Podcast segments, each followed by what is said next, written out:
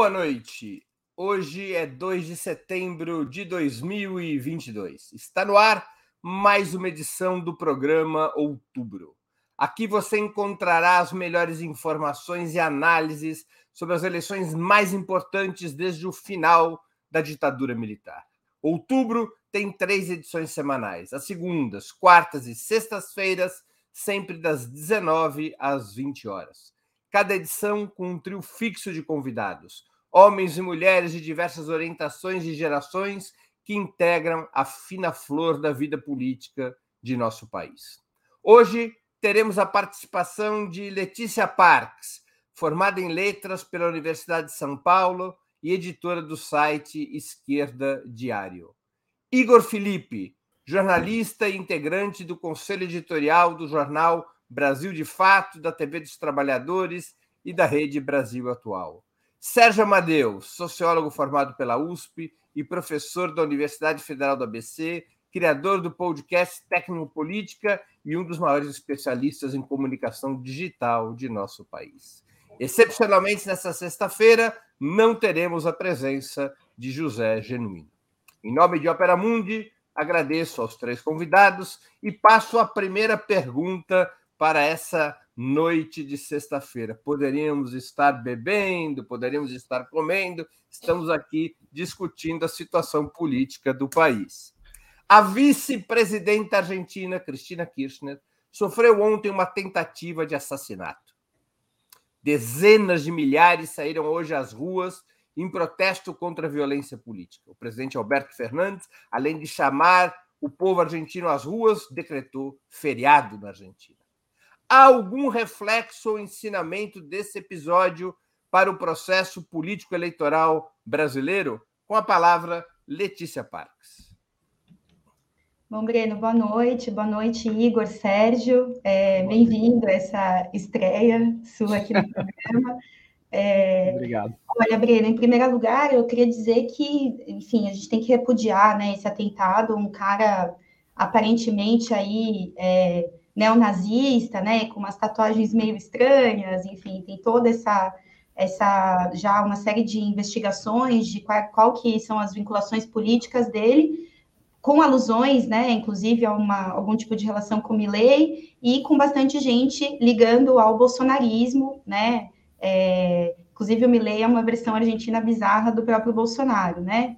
É, se você me permite uma análise rápida é, dessa situação, Breno, eu acho que isso acontece num contexto de fortíssima repressão política, é, fortíssima tensão política, desculpa, no, na, na, Argentina, né? Essas mobilizações convocadas após o pedido de um promotor é, de 12 anos de prisão para Kirchner, o que inclui, né, caso a condenação é, se efetive, a proibição da atual vice-presidente de exercer cargos públicos em função é, dessa condenação judicial que é uma evidente atuação política dessa casta jurídica, é, que a gente também viveu aqui no Brasil, né? E no momento ali, quando foi o judiciário perseguindo e prendendo Lula, repudiamos, né?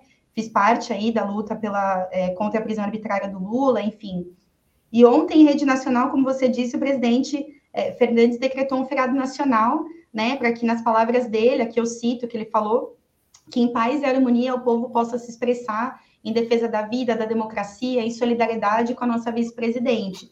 Mas o que eu vejo é que o governo argentino está fazendo uso político é, é, desse mais do que justo repúdio né, social ao atentado para tentar se recuperar frente à sua própria crise, gerada em especial por um pacote de ataques contra a maior parte da população, né, enquanto é, o Fernandes fala de paz social, né, é, o que ele está realmente querendo dizer é um apelo à conciliação com o governo e a aceitação dos ataques. Quanto à repercussão política aqui no Brasil, é, sem sombra de dúvida, isso vai ter um impacto aqui no Brasil, né? Não tem como, a associação com o Bolsonaro é imediata, por mais que existam setores da mídia que estão evitando falar um pouco disso, né? Inclusive, a mídia nem está fazendo tanto uso é, da vinculação, é, né, dessa, dessa tendência política mais reacionária, é, que está expressa no, no, no, cara que, que fez o atentado, é, o Bolsonaro é o cara que escolheu diversas vezes atacar a Argentina nas suas falas, né? Inclusive, ele termina o debate da Band falando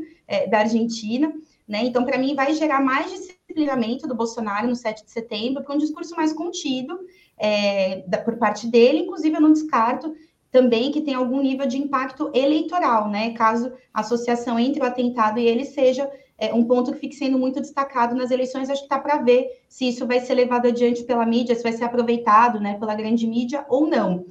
É, quanto ao que ensina para o Brasil, que é preciso enfrentar a extrema-direita nas ruas, né? Porque se a gente ficar com uma expectativa de que com eleições ou com urna a gente vai conseguir derrotar a extrema-direita, a gente vai estar fadado a viver eventos desse tipo é, contra a grande massa de trabalhadores, contra os ativistas políticos de esquerda, né, o que hoje se faz contra uma representante dos interesses da burguesia na Argentina, né, pode se tornar um método contra o conjunto da classe trabalhadora e dos ativistas políticos. Então, é preciso apresentar uma resposta na luta de classes para enfrentar a extrema-direita.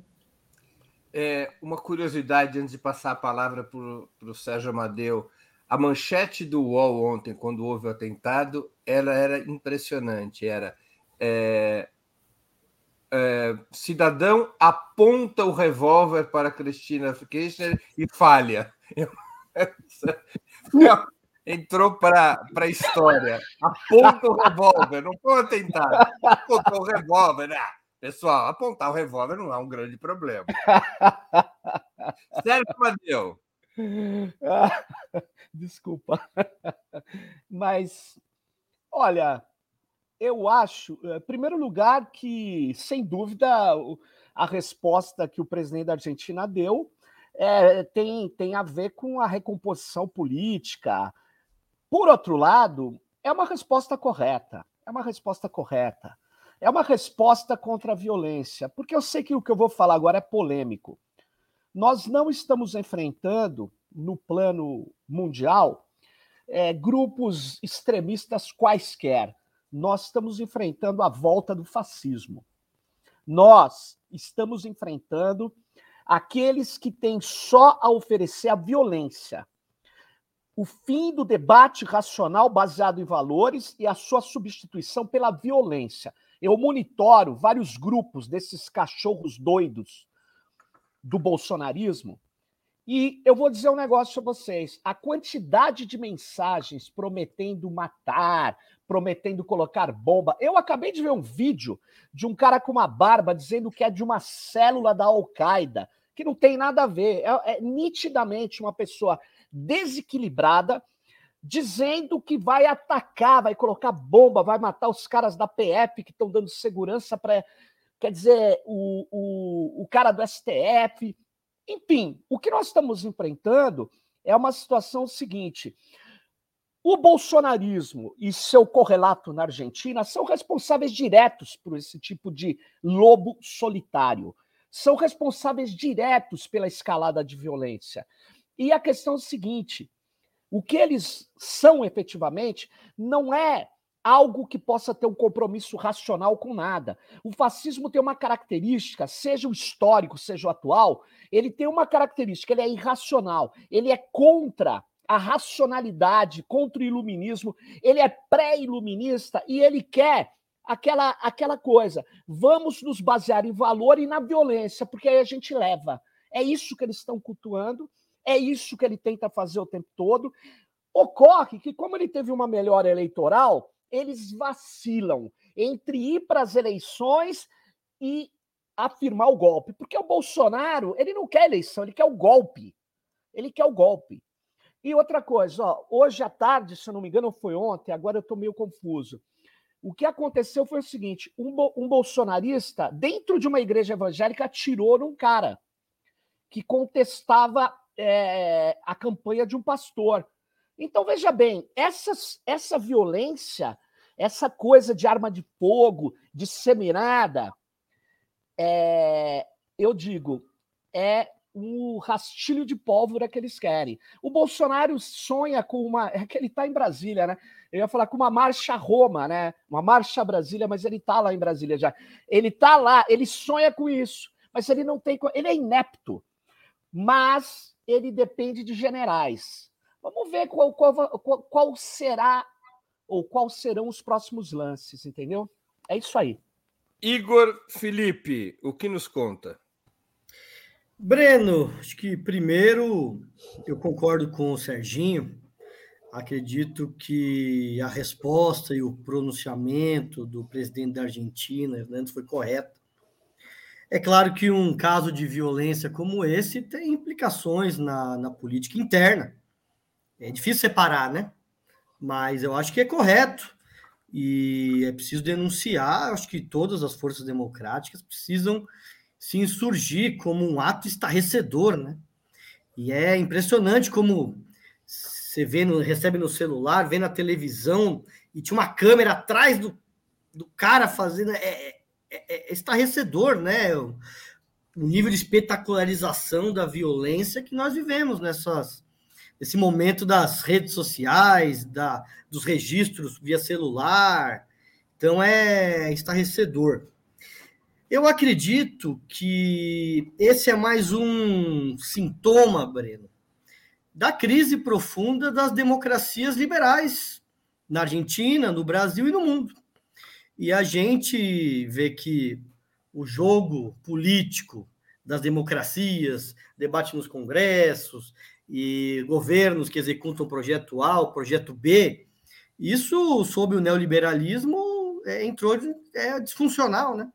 E é, o efeito colateral foi justamente a emergência, não só da extrema-direita, do ponto de vista da ocupação dos espaços políticos, mas de uma certa ideologia da violência, de você se insurgir contra uma certa ordem, se insurgir contra um sistema político por meio da violência não por meio do debate, de ideias, de programa e de projetos, né? É uma ideologia da violência e da destruição por si só. Então, é, isso é muito grave. E eu acredito também que as redes sociais, elas criaram esse processo de espetacularização das ações políticas, que, de certa forma, Serginho, estimula, né? Esses lobos solitários a ter esse tipo de ato, né? Então, é ter o registro, marcar viralizar, né? E a gente vê essa ideologia nos grupos de zap bolsonarista, que tudo quer resolver com a violência. Então é, é algo muito grave. É, e eu acho que tem impacto no Brasil. Acho que primeiro para o lado das forças populares e das candidaturas de esquerda. Que de fato uma lição é que é preciso ter o maior cuidado possível com, com esses atos de violência, com esses lobos solitários mas que também não é possível é, se rebaixar ao medo. É preciso enfrentar essa situação, manter as agendas, enfrentar. E eu acho que isso, por fim, Breno, pode ter algum impacto no comportamento do, do Bolsonaro. Achei interessante a colocação da Letícia, de que ele pode ser obrigado a moderar, né, por conta Não acredito. dessa situação. Não sei, mas vamos medir agora, no 7 de setembro, vai ser quando a gente vai conseguir medir qual é que vai ser o comportamento do Bolsonaro aí para o próximo período.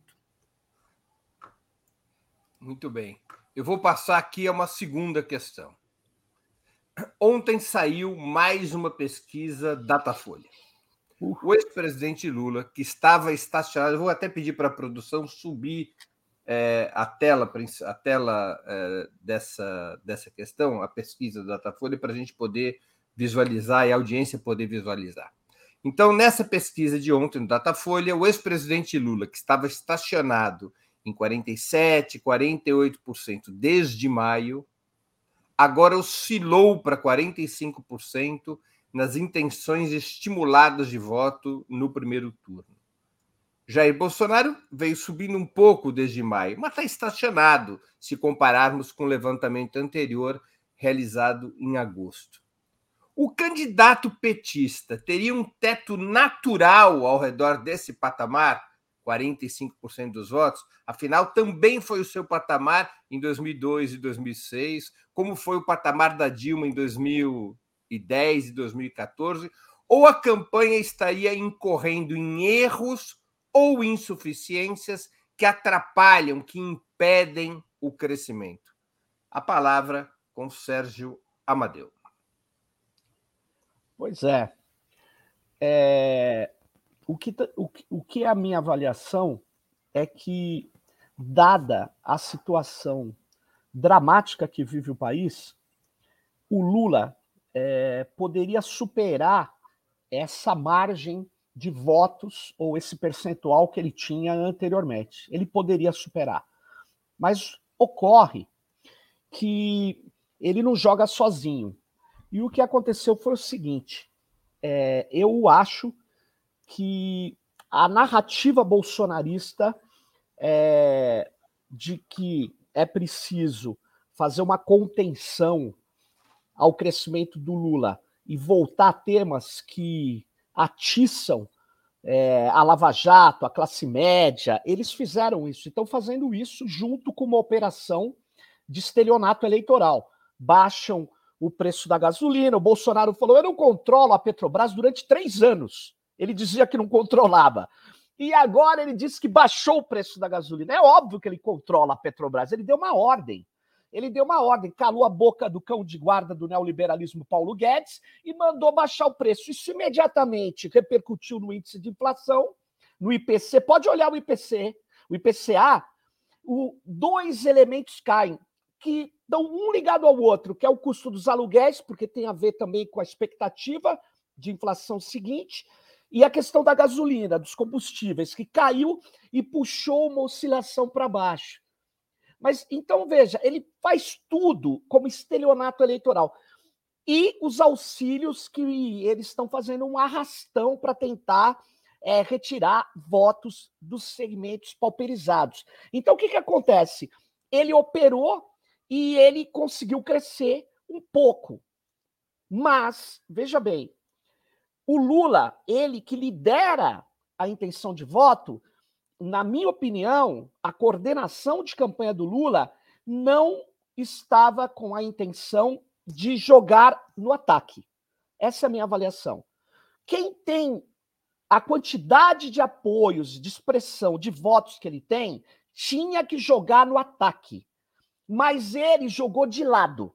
Ele jogou para. Se eu não fizer nada, eu ganho a eleição. Isso é primário. Isso é uma ação primária. Opa, eu estou piscando aqui, o bolsonarismo me atacando. Estou brincando. Deixa eu só terminar. Então, o que, que acontece? É você ou a tela do computador que está piscando? Não, sou é o meu, a minha luminária aqui, cara. Continua, Serginho. Não deu certo. Então é o seguinte: o, que eu, o que eu imagino é que é, uh, eles vão ter que reavaliar a campanha. Não dá para ter esse comportamento. Se eu não fizer nada, eu ganho a eleição. Se eu não responder o ataque. E aí o que aconteceu simplesmente é o seguinte: os indecisos que, que sentiram um pouco aquela possibilidade de votar no, no, no pedacinho ali da terceira via. A terceira via, Breno, não existe o que eles têm é o, o fascismo, a extrema-direita, hegemonizou a direita no Brasil e nos Estados Unidos da América. Na Europa, não, aqui sim. Eles hegemonizaram. Então não tem esse espaço. Então, a campanha do Lula é, ela vai ter que decidir que não dá só para viver do passado. Ah, eu fiz isso, eu fiz aquilo. Eles estão enfrentando o fascismo, pô. Estão errando.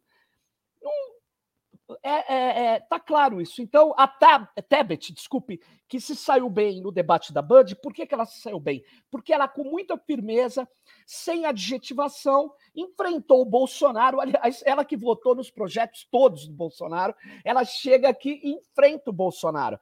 E aí ela ganha a simpatia de quem quer enfrentar o Bolsonaro e que está com, com problemas para aderir ao Lula.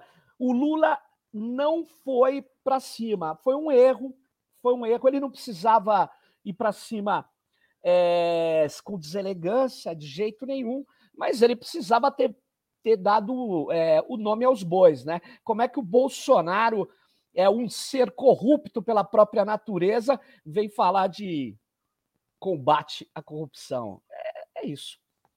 Igor Felipe, Breno, eu acho que é, o Lula, ele, de certa forma, ele, na minha avaliação, bateu no certo teto. Nem acho que ele necessariamente esteja caindo. Mas eu acho que é interessante a gente observar como é que o Lula tão cedo chegou no teto. Porque vejam, num processo eleitoral tradicional, você cresce no processo. O Lula é o inverso. Ele chega na eleição já com quase com a energia cheia, né? Eu acho que é preciso compreender um pouco que é o processo político no Brasil no último período. E eu acho que houve muita ingenuidade em algumas análises. E eu acho que tem a ver até com o último programa, Breno, que outubro, o de quarta. Eu acho que a gente falou dividir o eleitorado brasileiro, a grosso modo, nós temos de 30% a 35% de voto na esquerda, que é um pouco que o Bolsonaro, o, o Haddad conseguiu na última eleição de 2018, que era uma correlação de força extremamente desfavorável, e ele teve no primeiro turno isso. Nós temos aí da direita em torno de 30%, 35%. Então, aí as votações é, do PSDB e também do Bolsonaro no, no primeiro turno é, da última eleição. E nós temos um eleitor médio aí de 35% de 30% a 35%, que é um pêndulo que vai para um lado e vai para o outro. Qual é o elemento novo que nós temos nessa eleição? É que a direita está dividida e a esquerda está unida. Quando eu falo dividida, é dividida em candidaturas que seja, né? Então tem o Bolsonaro, tem a Simone, de certa forma, o voto do Ciro tem mais a ver com esse voto do eleitor médio e uma franja da esquerda, mas não é, não é o nosso voto tradicional. É, tem ali os outros candidatos. A grande questão é por que, que o Lula chegou nesse teto? Eu acho que a grande questão é que o Lula foi utilizado desde que antes de sair da prisão e depois de sair da prisão como anteparo de setores da direita não bolsonarista para fazer um contraponto ao Bolsonaro. Porque não interessava a direita não bolsonarista que o Bolsonaro se fortalecesse muito com o nível de conflito que ele estava fazendo. Então, na minha visão, Breno, Lula, é, desde tanto o processo que levou ele a sair da prisão, que foi tanto pela nossa luta, mas também por contradições dentro da direita não bolsonarista, e também depois das eleições, depois que ele saiu da prisão, como uma forma de enfraquecer o Bolsonaro. Eu acho que agora, começando a eleição e terminando aqui, Breno, o Lula em primeiro lugar, com quase vencendo no primeiro turno, qual que é a tarefa da direita no bolsonarista? É impedir que o Lula vença no primeiro turno.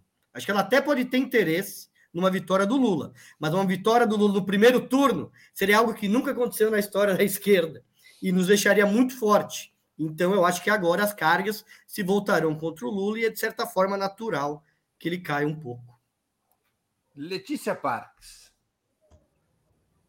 Olha, Breno, acho que é uma situação difícil para a gente, porque a gente está falando de uma eleição que acontece é, com uma base eleitoral fixa que apoia os discursos de ódio do Bolsonaro, né? E aí eu não vejo que tem uma, um erro na campanha do Lula, eu vejo que tem uma escolha que eu opino que é uma tragédia frente a essa situação que está colocado para a gente a necessidade de derrotar a extrema-direita.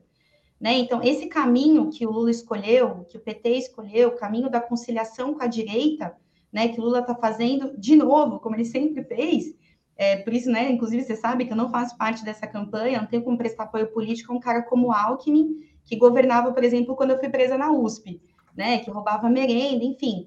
Então, acho que aí tem um problema que é uma, um, uma discussão que eu tenho ouvido bastante de reduzir tudo é, desse dilema é, dos dados é, né, de intenção de voto a uma questão de desempenho é, do Lula, porque isso reduz a política à retórica, né, sendo que, na verdade, uma parte muito importante é, desse, desses dados né, é que é o programa que está sendo colocado aí, as alianças, ou seja, qual política de classe se busca colocar né, no marco das eleições, quem quer vender a ideia de que o Lula pode é, abandonar o Lulinha Paz e Amor, tentar vender uma ideia de que ele pode radicalizar a esquerda, eu acho que isso é uma enorme ilusão, né? Esse é o DNA do Lula.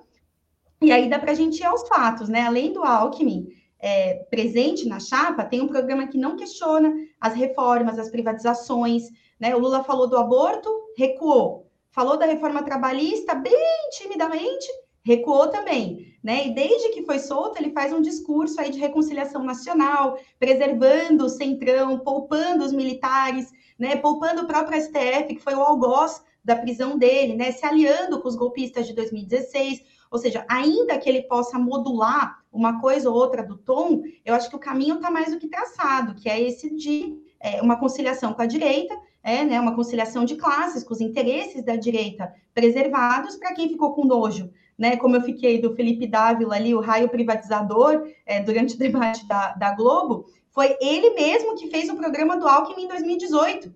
Né, o Alckmin que agora está na chapa do Lula, ou seja, não dá para achar que o Lula vai dialogar com os grandes anseios da massa trabalhadora, dando as mãos para gente desse tipo, né? Você acha que se o Lula fizesse um movimento oposto ao que você está criticando, se ele tivesse feito um movimento de radicalização programática e nas alianças, ele poderia mobilizar maior apoio social eleitoral que ele mobiliza hoje?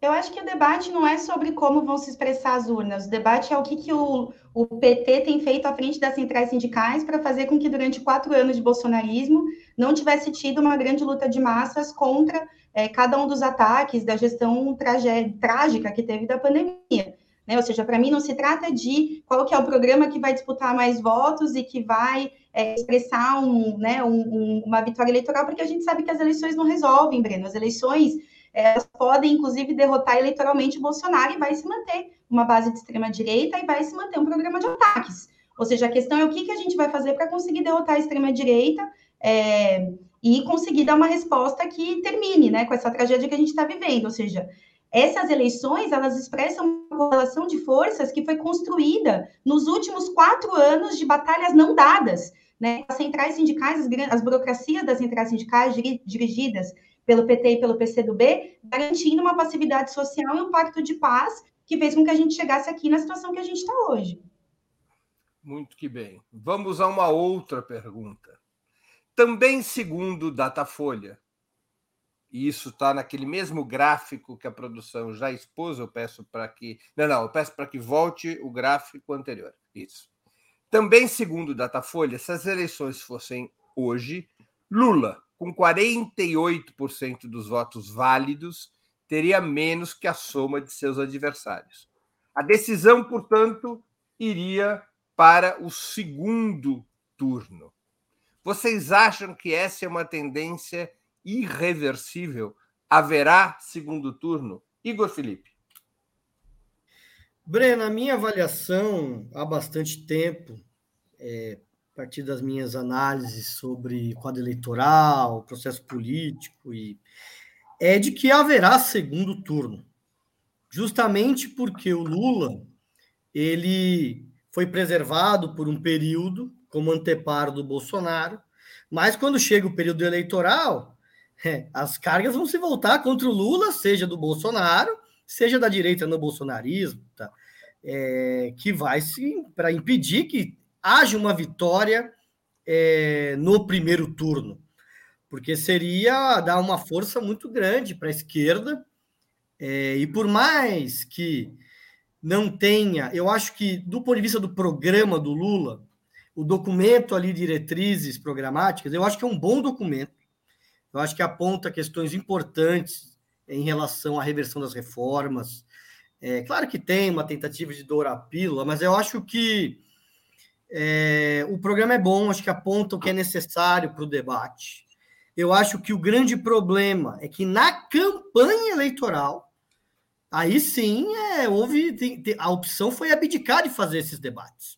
Daí que o grande problema é que o que o Serginho colocou e a gente debateu na semana passada, né? O Lula promete para o futuro um grande passado pela frente. É, e a grande questão é que para você conseguir obter uma maioria na sociedade, você tem que falar sobre o futuro. Falar sobre as demandas da classe trabalhadora, demandas dos setores médios, demandas de determinados setores do empresariado, pequeno e médio. E eu acho que acaba que o Lula não tem entrado muito nesse debate. Ele tem se esquivado, né? Tem apostado na, na referência eleitoral dele, pura e simples, e na aliança que foi realizada. Mas eu acho que, independente disso, é muito difícil é, a vitória no primeiro turno. Eu acho que a tendência é nós nos prepararmos para mais um round. E eu acho que para esse round a campanha vai ter que se preparar para justamente falar e conquistar uma maioria da sociedade. E para isso não adianta ficar tocando de lado. É preciso apresentar algumas medidas concretas. Por exemplo, o Lula deve defender um programa de renda para os mais pobres, E para isso vai ter que mudar na política fiscal, vai ter que, vai ter que é, acabar com o teto dos gastos. Ele precisa defender um, é, uma, uma reforma tributária progressiva que garanta um programa de investimentos que gere 20 milhões de emprego em quatro anos para conseguir enfrentar o problema do desemprego. E o Lula não tem falado isso. Ele tem falado, eu fiz, eu vou fazer de novo. Só que, veja, é, o último ano do governo do Lula foi em 2010. Faz 12 anos. Tem muita gente que não viu o que, que foi. É, então, ele tem que a campanha tem que ter uma cara, tem que ter um programa, tem que ter medidas. Não acho que tem que ser um programa máximo, mas tem que ser um programa que tenha condições de tratar dos temas da maioria da sociedade. Letícia Barques, novamente. O que eu peço que a Letícia e o Serginho comentem, no caso da eleição passar para o segundo turno, que tipo de segundo turno se pode esperar numa campanha contra uma candidatura tal qual a de Bolsonaro. Breno, você pode para mim repetir a pergunta que você fez também para o Igor, que deu uma cortada aqui na minha internet? A pergunta que, uh, principal é, é que a, a, a pesquisa da Folha aponta o Lula com 48% dos votos válidos. Ele Isso. teria, portanto, menos que a soma dos adversários. A decisão, portanto, iria para o segundo turno. E a minha pergunta a vocês três foi: vocês acham que essa é uma tendência irreversível, que a disputa vá para o segundo turno? Tá. Olha, eu acho que aí a gente está vendo se influenciar também, né, nos dados é, pesquisas, é, Breno, o, o, as medidas econômicas. Nossa, tem um ruído forte aqui para mim, não sei se para vocês têm também. Não, já melhorou. Ah, tá. É, tem um efeito importante das medidas econômicas do Bolsonaro, né, essas medidas demagógicas, né, de é, redução do preço dos combustíveis, o Auxílio Brasil, né? E acho que isso está apresentando um efeito em manter uma base estável do Bolsonaro, é, mas também é uma base que não está crescendo, né? Então, acho que a tendência, a gente está vendo que é ir sim para o segundo turno, é, agora uh, sem um fortalecimento explícito do Bolsonaro, porque isso não está se mostrando mesmo com medidas como essas.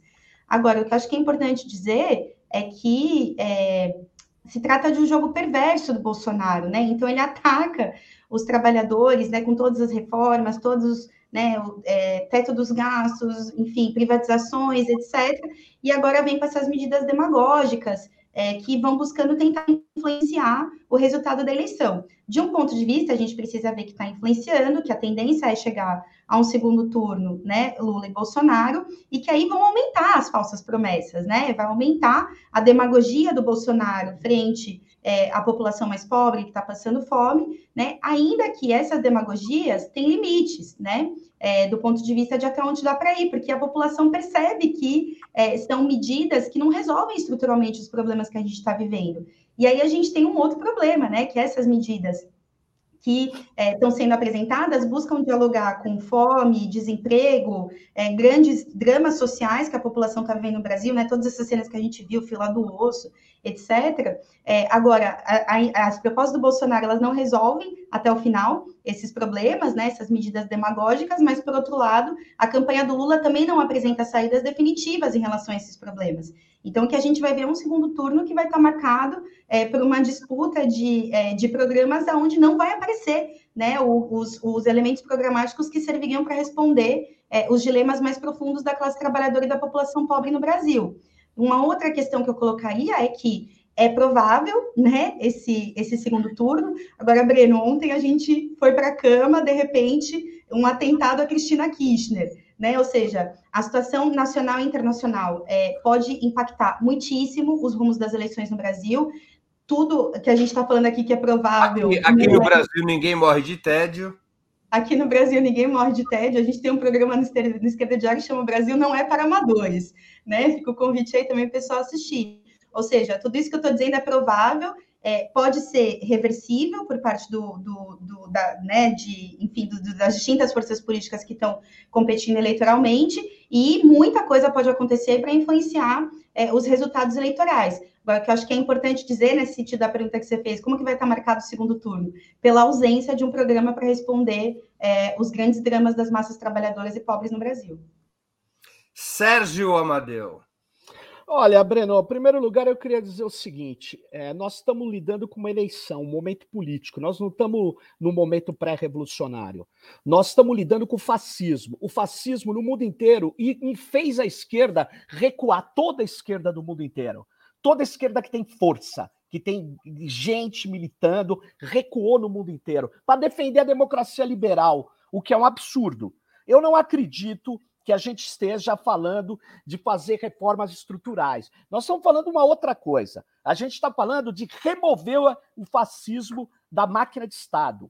Por quê? Porque a experiência diz que quando o fascismo fica na máquina do Estado, ele começa a agir de uma maneira brutal. E aí ele vai para as vias de pato.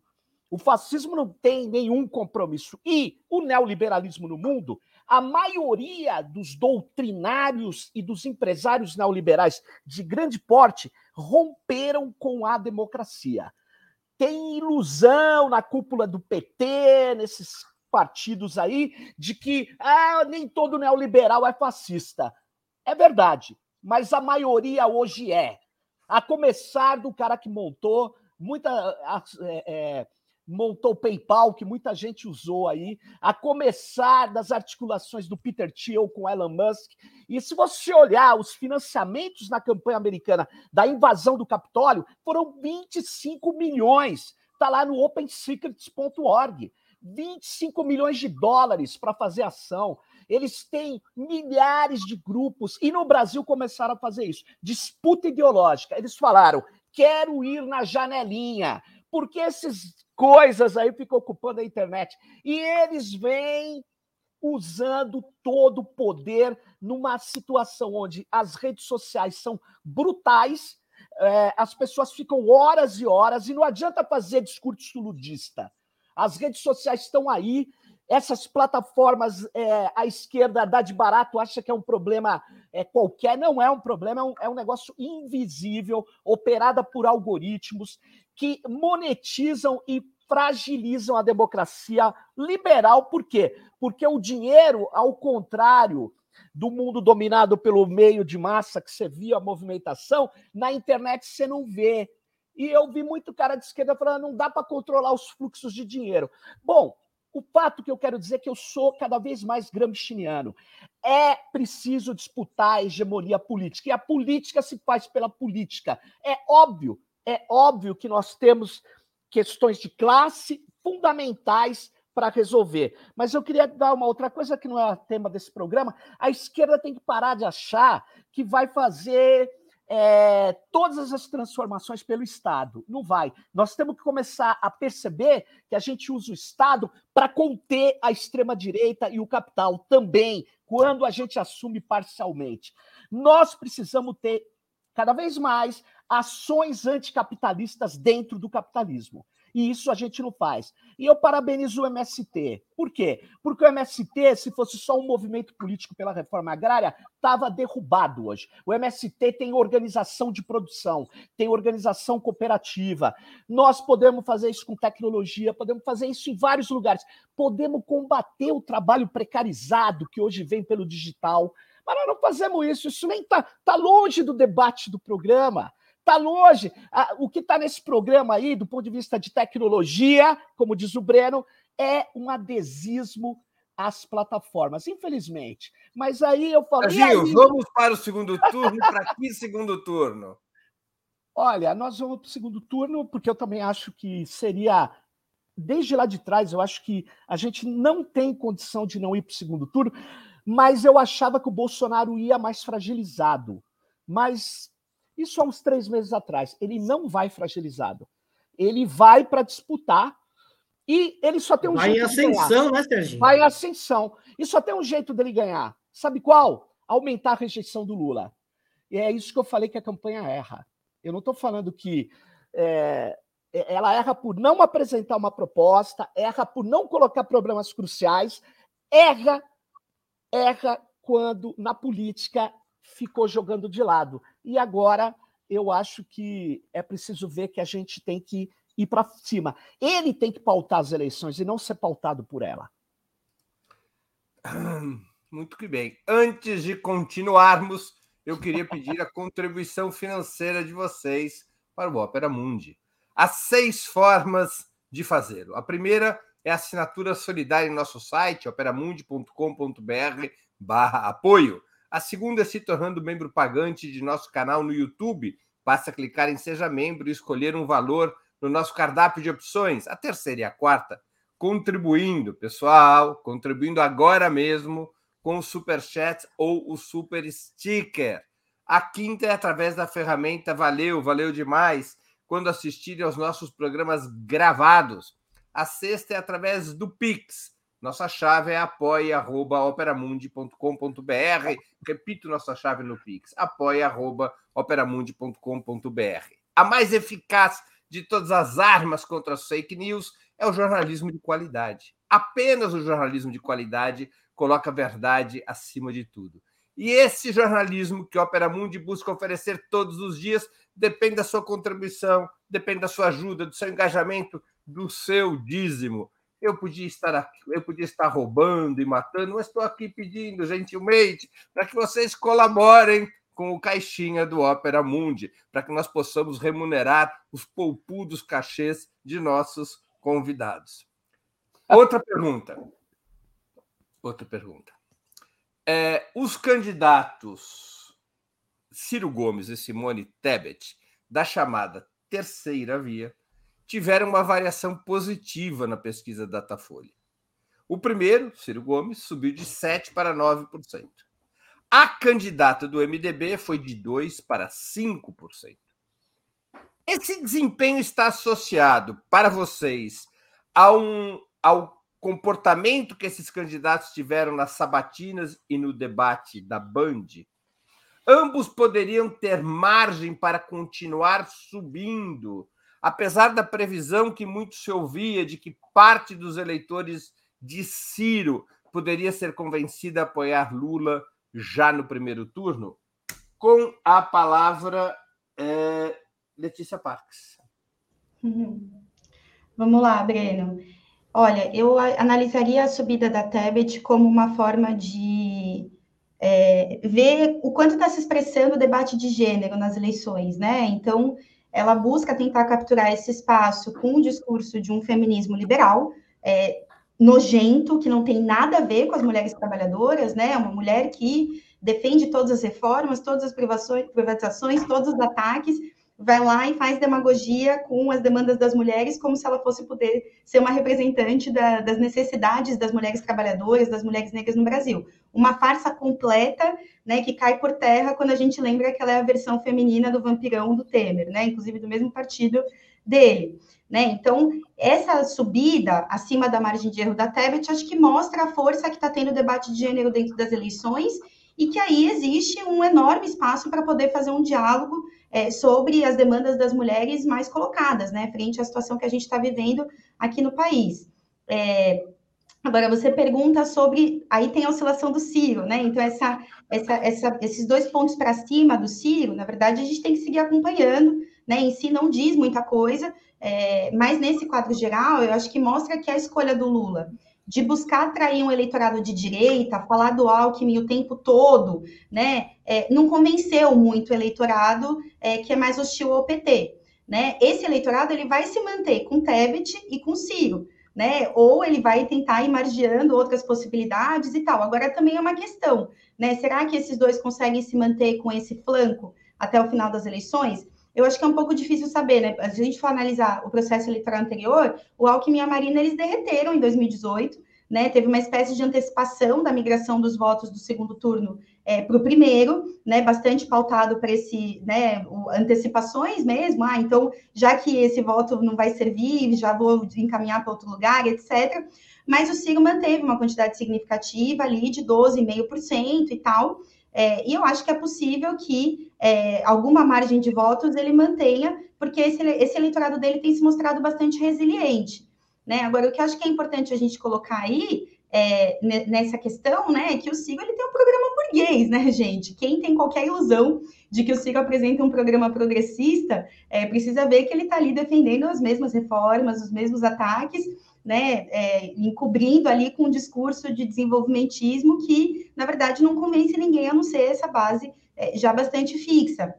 ele está defendendo um programa que serve para dialogar com a mesma burguesia e com os mesmos patrões com quem o Lula deu as mãos ao fazer esse programa que ele fez na chapa com o Alckmin. E aqui eu queria colocar um contraponto em relação ao que disse o Amadeu, né? Porque essa ideia de que a gente vai usar o Estado para conter a extrema-direita é um velho discurso reformista para conter qualquer possibilidade de mobilização revolucionária que possa transcender os limites do Estado burguês. Né? As alianças com a direita, elas nunca levaram ao fortalecimento da, da esquerda, pelo contrário, né? Foi através das alianças com a direita que a extrema-direita se fortaleceu na história do nosso país. Basta ver quem foi mandado para o Haiti pelo governo Lula, basta ver quem é, ganhou dinheiro, como foi o agronegócio que o Lula gosta tanto de falar. Então, na minha visão, é, estão todos disputando aí o mesmo eleitorado é, que caminha sempre à direita na situação política nacional. Sérgio Amadeu da Silveira, gentilmente chamado de Amadeu pela Letícia Parques. É, isso eu gostei, eu gostei. Mas eu não Normalmente gostei dessa... os amigos chamam ele de Serginho. Não, mas Amadeu, eu, eu prefiro Sérgio Amadeu. Eu gostei do que a Letícia me chamou de Amadeu, porque... Amadeu é bom. Amadeu Wolfgang Mozart. Eita, mas é o seguinte... Ela toca violoncelo, a Letícia toca ah, violoncelo. Isso é então bom. é Amadeus Mozart. Mozart, isso. Só que o meu Amadeu é, é, austríaco, é com U no final, não é italiano com O, tá? Então, deixa eu voltar aqui. A, a questão é o seguinte, Letícia. É, eu não tenho nenhuma ilusão nas classes dominantes, não. Ao contrário, eu estou vendo uma concentração brutal e eu estou vendo empresas gigantescas dando ordens no Estado. Por isso que eu disse, você tem que usar o Estado não como instrumento de revolução. Eu não acredito em golpe de Estado. Eu acredito em luta ideológica e ganhar maioria na população. É isso que eu acredito. E isso não se faz só, não se faz só com discurso político, se faz com ações práticas. E não é só ação de organizar sindicato. É, o sindicalismo do jeito que está, está levando pau em todo mundo, e é outra discussão, mas por causa que o capital foi para destruir os sindicatos, fez várias coisas, é só você ver os sindicatos no Brasil, máquinas, não só no Brasil, mas máquinas burocratizadas. Agora, o que, que acontece é o seguinte: nós precisamos fazer coisas concretas. E aí eu vou para a pergunta agora, depois de abordar o que você falou de reforma. Nós estamos tratando agora de conter dentro de um quadro da democracia liberal, o fascismo. É isso. E aí você fala, ah, você vai se aliar com a direita. Na hora que você for para o segundo turno, qualquer um, pode ser até outro candidato que você apoia, ele vai, se ele está jogando o jogo da eleição, da eleição liberal, ele precisa ganhar a eleição. E nós precisamos fazer um anteparo disso. Eu não tenho nenhuma ilusão disso. Eu não tenho ilusão. Então, como nós vamos enfrentar isso? E aí vem esse centrinho. Isso que seria a terceira via. Ciro cresceu, cresceu porque talvez tenha já o impacto nessa pesquisa do desempenho na Bandeirantes, não sei. Pode ser um erro da margem de erro. Agora, a, a Tebet, ela cresceu porque tem, concordo com o que a Letícia falou, esse feminismo liberal, ela votou tudo contra as mulheres pobres nessa gestão de três anos. Ela só deu uma vacilada e veio para um lado mais, é, vamos dizer assim, correto na questão das vacinas. Então, mas o que, que ela está aparecendo? Qual é a narrativa que ela quer pôr na eleição? Ela está pondo uma narrativa que ela enfrenta o Bolsonaro e que ela sabe que as mulheres é o, o, o, do eleitorado, o Bolsonaro perde muito mais entre as mulheres. Então, por quê? porque ele defende armamento, porque ele defende violência, porque ele é misógino, etc. não preciso falar que vocês estão acompanhando. Então, o que ele está fazendo é o seguinte: é, é, o que ela está fazendo é enfrentar o Bolsonaro e ela tem, vamos combinar, né? A televisão ainda tem um peso nessas eleições. Na próxima vai perder mais ainda, mas ainda tem um peso. E ela tem um tempo, vamos dizer assim, para fazer campanha razoável. Então, isso vai impactar também o processo eleitoral. Igor Felipe. Breno, eu acho que um processo eleitoral se ganha ou se perde na campanha, né? E a campanha começou no dia 16 de agosto, e de lá para cá você tem uma intensificação das atividades. Eu acho que do ponto de vista das massas, é, o Ciro e a Tebet eram candidaturas pouco conhecidas e marginais. Embora o Ciro já tenha sido candidato várias vezes, é, mas mesmo assim, nós temos um cenário político na qual tem um presidente contra um ex-presidente, né? Por isso que a gente vê aí nas pesquisas que em torno de 75% dos votos já estão decididos. Por é. quê? Porque eles, de certa forma, condensaram o eleitorado e tem uma margem aí de 25% que pode mudar e flutuar para um e para outro. Eu acho que dois elementos. Eu acho que o Ciro e a Tebet, no horário político, nos debates, estão se apresentando. Então, natural que eles cresçam um pouco. É, acho que sim, tiveram um desempenho é, positivo para os interesses deles no debate, então acho que isso também contribui. Então, acho que, de certa forma, é natural. É, é, é, possível crer que em 45 dias de campanha não vai ter flutuações, crescer, diminuir. É, isso vai ter novidades aí no próximo período. Eu acho que o interessante da tua pergunta é a terceira via ou essa candidatura para além de Lula e Bolsonaro pode se colocar? A gente teria que avaliar primeiro sobre quem. Porque veja, a direita ela teria que ter o Monitebit ou mesmo o Ciro, eles estão na linha de subir em cima dos votos do Bolsonaro, né? Porque o Lula já tem uma margem aí muito grande. E eles conseguem tirar voto, mais voto do Bolsonaro? Difícil, não, né? Não. Podem tirar algum voto do Lula? Eventualmente, mas também não sei se muita coisa, né? Agora, é, até é, dialogando com a Letícia, eu acho que do ponto de vista eleitoral, a aliança com o Alckmin funcionou. Ela levou justamente o Lula ao seu teto de votos no primeiro turno. Então não podemos dizer Mas, que o Igor, ele já não estava no teto de votos antes da aliança com Alckmin? As pesquisas. Eu acho que ele cresceu. Eu acho que ele cresceu depois. As pesquisas não mostram isso. Acho que não. Não, não, não. As pesquisas não mostram isso. O momento melhor do Lula foi em novembro do ano passado. É, mas se você pegar, Breno, tudo bem, do ponto de vista da formalização, você tem razão. Mas o namoro do Lula e do Alckmin vai desde o jantar do Prerrogativas em dezembro do ano passado. Então, é essa sinalização de que o Lula vai ter um, um vice de centro. Então, eu não sei, eu acho que tudo bem, talvez não tenha feito subir, é. mas eu não acho que prejudicou do ponto de vista eleitoral.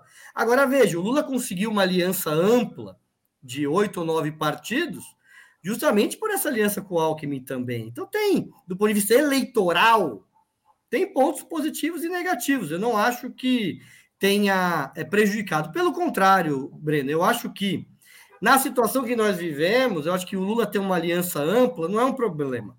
O problema é abdicar de, de um programa de mudanças sociais para enfrentar a profunda crise que nós vivemos. Isso sim.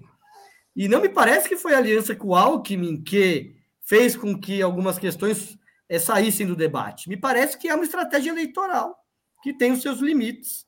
E acho que para vencer a eleição vai ter que dar um passo à frente e debater o futuro do nosso país.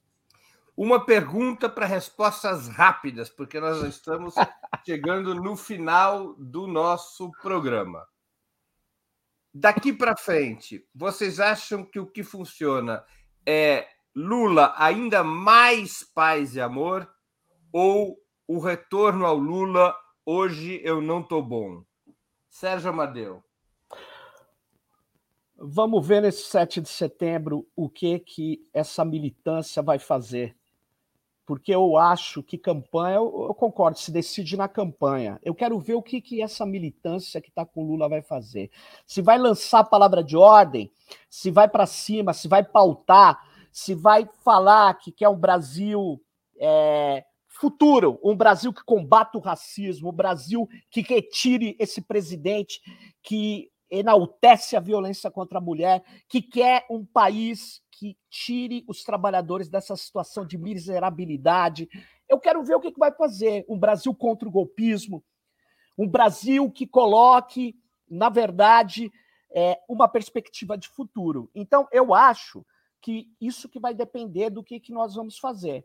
É, e isso depende um pouco da campanha. Depende um pouco da campanha. Mas você acha que o Lula tem que ficar ainda mais paz e amor, ou ele tem que polarizar com maior agressividade na forma e no programa? eu acho que o Lula, não sei se só tem esses dois caminhos. Eu acho que o Lula tem que pôr um programa. E acho que ele tem que pautar. Eu acho que ele tem que dizer o que, que ele vai fazer para distribuir renda. Eu acho que ele tem que ir para cima e colocar a farsa desse momento, Breno. Nós não estamos falando disso. Nós não estamos falando do estelionato eleitoral do Bolsonaro. Nós não estamos falando é, de uma proposta que vai enfrentar essa devastação ambiental que é promovido por um tipo de agronegócio que não dá para aceitar. Ele não pode recuar de falar que tem um agronegócio fascista. Ele não pode deixar de falar disso. Ele, então, eu digo o seguinte: ele não precisa ser agressivo na forma, ele precisa ser contundente no conteúdo. É isso que está faltando para ele. Mas vamos lá, gente. E outra, eu queria aproveitar que o Breno quer que eu pare de falar, mas eu vou falar isso. Militante de esquerda parece que é meio enjoadinho. Ele, nesse momento, ele tem que ajudar a fortalecer os conteúdos factuais, verdadeiros, de esquerda nas redes sociais. Ele olha e não dá um like, não compartilha. Para com isso. Isso tudo altera o jogo dentro de plataformas que, infelizmente, são operadas por algoritmos que querem monetização. Nós não temos dinheiro, então a gente precisa de like, a gente precisa de conta. Então, para de dar uma de. É, ah, eu não quero fazer nada. Não, tem que ir, tem que ajudar. É isso aí, Breno. Igor Felipe. Breno, eu gostei da, da linha do Serginho. Eu acho que nem paz, amor, nem na guerra. Acho que tem, entre o branco e o preto, tem o cinza. Eu acho que ele precisa ser mais firme, mais contundente, mais propositivo. Ele precisa apresentar propostas para a maioria da população, para os mais jovens, precisa apontar saídas. E eu acho que isso está faltando. Eu acho que também não dá para medir o Lula só pelo Jornal Nacional, nem só pelo debate na Band. Acho que também não, não é só isso. Até porque hoje tem muita pesquisa, tem uma ciência por torno das eleições que o, o, o, candidato fica ali sem ter muito o que dizer, né? E olha que o Lula é muito sensível e muito safo. Ele geralmente faz boas escolhas porque ele é especialista nesse negócio de ganhar eleição. Mas eu acho que ele precisa ser mais propositivo, falar mais para frente, precisa encantar, ele precisa projetar o futuro. Ele precisa ser mais do que um alguém que fez bem no passado. Ele precisa apontar questões, e eu acho que ele tem que ser mais firme em relação a alguns debates, especialmente no debate econômico, é, no debate social. Eu acho que precisa apresentar questões que ele não está apresentando, porque, veja, eu acho que o grande problema da, da, da, da resposta do Lula em relação da, da provocação do Bolsonaro é que deixou boa parte da militância frustrada. E não acontece isso que o Serginho fala, o pessoal não fica animado. Tem que também ter uma preocupação de sinalizar para militância, com um programa para conseguir ter um, uma agitação e colocar a turma para fazer campanha. Mas eu acho que a figura dele, eu acho que ele pode ser paz amor, mas tem que ter momento que tem que ir para a guerra. Tem que ser firme e tem que ser contundente. Eu acho que isso se dá fundamentalmente com as propostas para o futuro. Letícia Parques, a última resposta para a última pergunta do programa. Vamos lá, Breno. Bom, eu queria começar dizendo... O que, é que o Lula precisa fazer para ter o seu voto no segundo turno, Letícia? Olha, o Lula não tem como ter meu voto, Breno, porque eu não tenho como apoiar uma chapa que tem o Alckmin. O Alckmin foi o governo da chacina da Baixada Santista, foi o governo de dezenas de ataques, que eu poderia fazer uma lista interminável que o programa ia ter que acabar amanhã às sete horas da noite, certo? Então, eu não consigo é, é, acreditar nessa ilusão de um Lula radicalizado. O Lula entrou no governo pela primeira vez uma carta ao povo brasileiro, que era uma carta aos empresários, uma promessa de um governo em nome é, de preservar é, é, os interesses dos capitalistas, dos patrões do Brasil. Isso não significa qualquer coisa. A gente está falando de um patrão, de um patrão de empresariado num país que é marcado por, por centenas é, de anos de escravidão. E essa marca está presente no nosso dia a dia. Por isso, eu acho que é, até é, outubro e pós-outubro, a chave do nosso combate vai estar enfrentar a extrema-direita é, e a direita, e os ataques da direita que o Alckmin representa nessa chapa, é, com luta de classes, jogar o bolsonarismo na lata de lixo da história. A gente viu o processo dos Estados Unidos, o processo eleitoral dos Estados Unidos, tenho certeza que todos nós aqui, politizados, acompanhamos de perto, e a gente viu que derrotar o Trump nas urnas não derrotou, derrotou o trumpismo é, na política norte-americana. Ou seja, é preciso se organizar na luta de classes. Não vai ser like que vai derrotar o bolsonarismo, vai ser luta de classes, greves, e aí os sindicatos têm um enorme papel de mobilizar a nossa classe, poderiam estar fazendo muito para que o 7 de setembro não fosse meramente um ato eleitoral com poucas dezenas de militantes ou é, com um programa meramente eleitoral de apoio a um candidato, poderia ser um 7 de setembro é, com um programa da classe trabalhadora decidido em assembleias de base, né? Não é isso que as centrais estão fazendo, elas estão, mais uma vez, é, abandonando a possibilidade de que a gente possa dar uma luta contra a extrema-direita. É outro caminho que a gente precisa levar adiante. É, por isso, enfim, eu acho que contra essas ameaças golpistas, as privatizações, é preciso apresentar um caminho da luta de classe, e eu não tenho nenhuma ilusão de que a gente vai poder encontrar isso no Lula da carta ao povo brasileiro. Chegamos ao final de mais uma edição do programa Outubro. Eu conversei hoje com Letícia Parks, Igor Felipe e Sérgio Amadeu, agora conhecido como Amadeu. Temos novo encontro marcado com os nossos convidados das sextas-feiras, no próximo dia 9 de setembro, com o retorno do nosso José Genuíno.